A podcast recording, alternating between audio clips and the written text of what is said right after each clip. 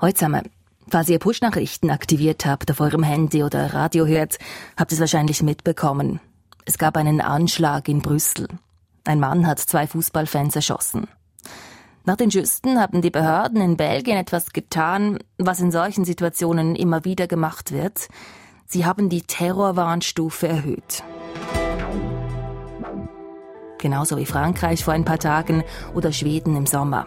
In Schweden gilt neu die zweithöchste Terrorwarnstufe. Das bedeutet, dass die schwedischen Messerattacke in Frankreich hat das Land die höchste Terrorwarnstufe verhängt. In Brüssel gilt aktuell die höchste Terrorwarnstufe. Wir schauen uns diese Terrorwarnstufen deshalb heute mal genauer an, warum es die gibt, was sie konkret für Folgen haben und warum es sowas bei uns in der Schweiz in diesem Stil nicht gibt.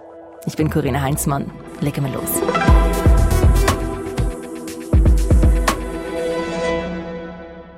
Der Anschlag in Brüssel gestern Abend geschieht kurz vor dem Start eines Fußballspiels. Die belgische Fußballnazi sollte gegen Schweden spielen, ein EM-Quali-Spiel in Brüssel. Ein paar Kilometer vom Stadion entfernt schießt ein Mann auf zwei schwedische Fans und auf einen Taxifahrer. Die beiden Fußballfans sterben, der Taxifahrer wird verletzt. Danach flüchtet der Täter.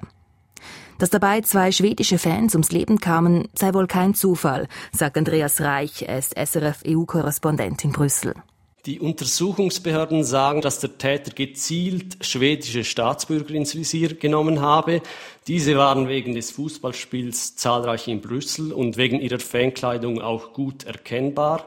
In Schweden kommt es immer wieder zu Koranverbrennungen und die Vermutung liegt nahe, dass der Täter deshalb schwedische Opfer ins Visier genommen hat, gewissermaßen aus Rache. Das Fußballspiel wurde nach dem Anschlag abgebrochen. Die Fans mussten zum Teil noch stundenlang im Stadion ausharren. Währenddessen riefen die Behörden die höchste Terrorwarnstufe für Brüssel aus. Die Sicherheitskräfte wurden in höchste Alarmbereitschaft versetzt die Leute aufgefordert, zu Hause zu bleiben. Stunden später findet die Polizei den mutmaßlichen Täter und erschießt ihn bei der Festnahme. Die genauen Hintergründe der Tat sind noch unklar, die belgischen Behörden gehen aber von einem islamistischen Motiv aus. Kurz bevor wir diesen Podcast publiziert haben, galt in Brüssel nach wie vor die höchste Terrorwarnstufe. Der Zweck davon, natürlich die Leute vor möglichen Gefahren warnen, aber eben nicht nur, sagt Nikolaus Stockhammer. Er ist Fachmann in Sachen Terrorismus und leitet an der Donau-Universität Krems ein Forschungsnetzwerk, das sich unter anderem mit Terrorismusbekämpfung befasst. Also Terrorwarnstufen haben prinzipiell drei Zwecke. Der erste Zweck ist die Selbstversicherung der Sicherheitsbehörden, dass man potenzielle Ziele absichert, dass man sich vorbereitet auf eine sich konkretisierende terroristische Bedrohung. Der zweite Zweck ist natürlich, dass man die Bevölkerung informiert und auch warnt, dass sich hier eben ein terroristischer Akt vollziehen könnte in ihrem unmittelbaren Umfeld. Und der dritte Aspekt ist, dass man die potenziellen Attentäter davon in Kenntnis setzt, dass man ihnen zeigt, man ist vorbereitet, man sichert sich ab und man wird mit aller Vehemenz hier etwas entgegensetzen. Da gibt es ja je nach Land verschiedene Abstufungen. Wie misst man denn das überhaupt, die Terrorgefahr? Die Terrorgefahr zu bemessen ist natürlich eine Kunst der eierlegenden Wollmilchsau, wie ich immer sage. Man muss Puzzlestücke zusammensetzen und hier Hinweise sammeln, die darauf hindeuten, dass sich eine terroristische Bedrohung manifestieren kann.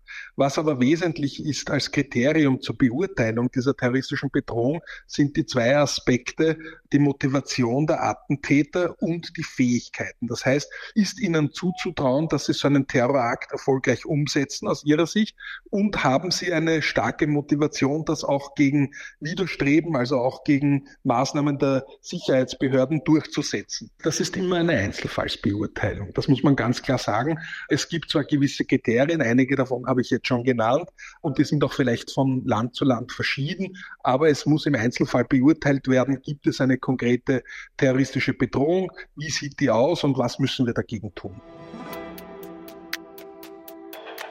Polizei, Militär, Einsatzkräfte aufbieten, Bevölkerung warnen, und mögliche Attentäterinnen und Attentäter abschrecken. Das sei das Ziel von solchen Terrorwarnstufen, sagt der Terrorismusfachmann. Die Kriterien für die verschiedenen Stufen und wie viele es überhaupt gibt, das ist eben von Land zu Land unterschiedlich.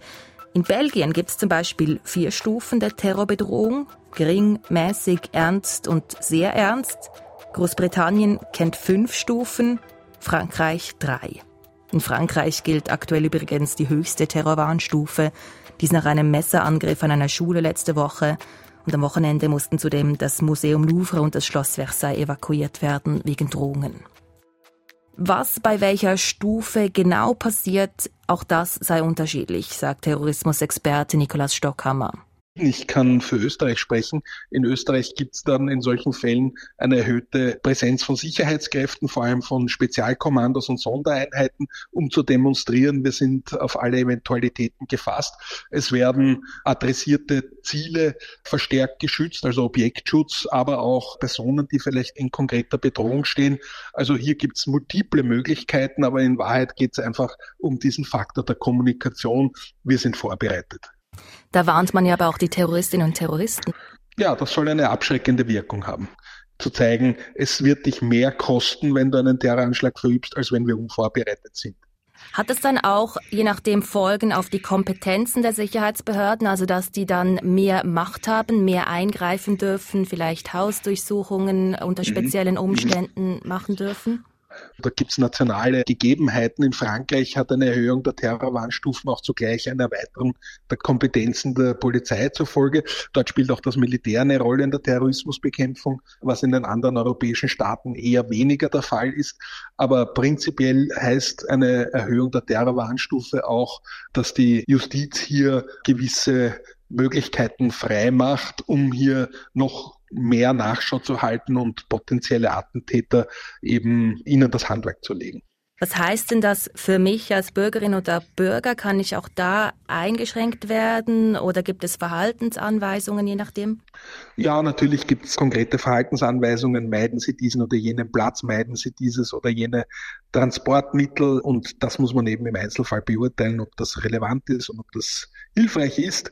Die höchste Terrorwarnstufe nach meinem Dafürhalten in den meisten europäischen Ländern bedeutet, dass man wirklich ein erhöhtes Maß an Vorsicht an den Tag legen muss, da es sehr, sehr konkrete Warnungen gibt, offensichtlich für die Sicherheitsbehörden, die auch meistens dann konkrete Ziele betreffen und dann kann man sich schon darauf einstellen und sagen, okay, ich werde dieses Konzert jetzt nicht besuchen oder ich werde jetzt auch vielleicht nicht die öffentlichen Verkehrsmittel benutzen. Also es wird, und das ist meine Erfahrung, nicht leichtfertig gemacht. Aber nicht alle Länder kennen solche Terrorwarnstufen. Gewisse verzichten ganz bewusst darauf. Deutschland zum Beispiel.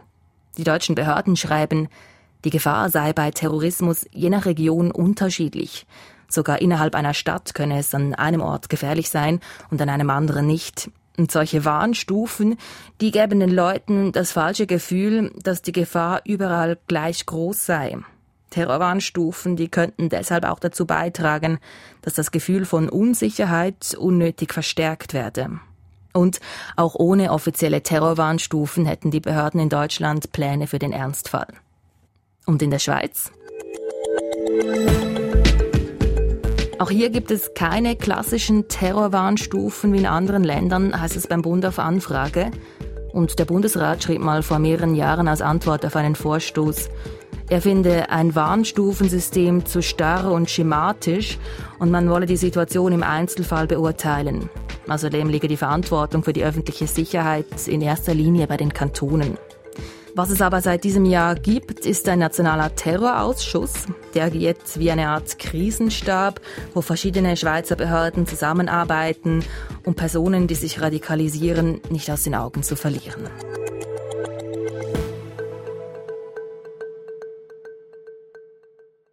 Die Schweiz und Deutschland, zwei Beispiele, also die keine klassischen Terrorwarnstufen kennen. Terrorexperte Nikolaus Stockhammer kann das nicht ganz nachvollziehen. Also das Argument, dass man dadurch auch Unsicherheiten schürt und sagt, ja gut, wir können auch ohne jetzt solche das, Warnstufen das reagieren, das halten Sie für falsch. Das halte ich für falsch, weil es einfach so ist, dass man solche Terrorwarnstufen nicht leichtfertig ansetzt. Also hier gibt es konkrete Warnungen für konkrete Szenarien und da ist es die Verpflichtung der Sicherheitsbehörden, die Bevölkerung zu informieren. Wichtig sei aber, dass die Warnstufen zügig wieder angepasst werden wenn nämlich zu lange eine hohe Alarmstufe gilt, dann gäbe es einen Gewöhnungseffekt. Ja, das hat man in der Tat beobachtet und es macht aus meiner Sicht wenig Sinn, das übertrieben lange aufrechtzuerhalten. Erstens ist das nicht durchführbar für die Sicherheitsbehörden. Die können nicht auf längere Zeit hin dieses Programm fahren. Und zweitens kann man es den Menschen nicht zumuten, ja, weil dann sagen die meisten, aha, wenn es so konkret war, es hat sich nicht konkretisiert, dann muss man es wieder auf abstrakt herabstufen. Das sagt Nikolaus Stockhammer. Er ist Fachmann in Sachen Terrorismus und ist unter anderem Autor des Buches Trügerische Ruhe, der Anschlag von Wien und die terroristische Bedrohung in Europa. Das war's für heute von News Plus. Wenn ihr Feedback oder Themenvorschläge für uns habt, meldet euch gerne. Alle Kontaktinfos findet ihr im Podcast-Beschrieb, inklusive auch unsere Handynummer für Sprachnachrichten. Und unsere Mailadresse, die ist newsplus.srf.ch. Verantwortlich für den Inhalt und Schnitt dieser Folge ist Lea Sager. Ebenfalls mitgearbeitet hat Nadine Lützelschwab und ich bin Corinna Heinzmann. Tschüss zusammen.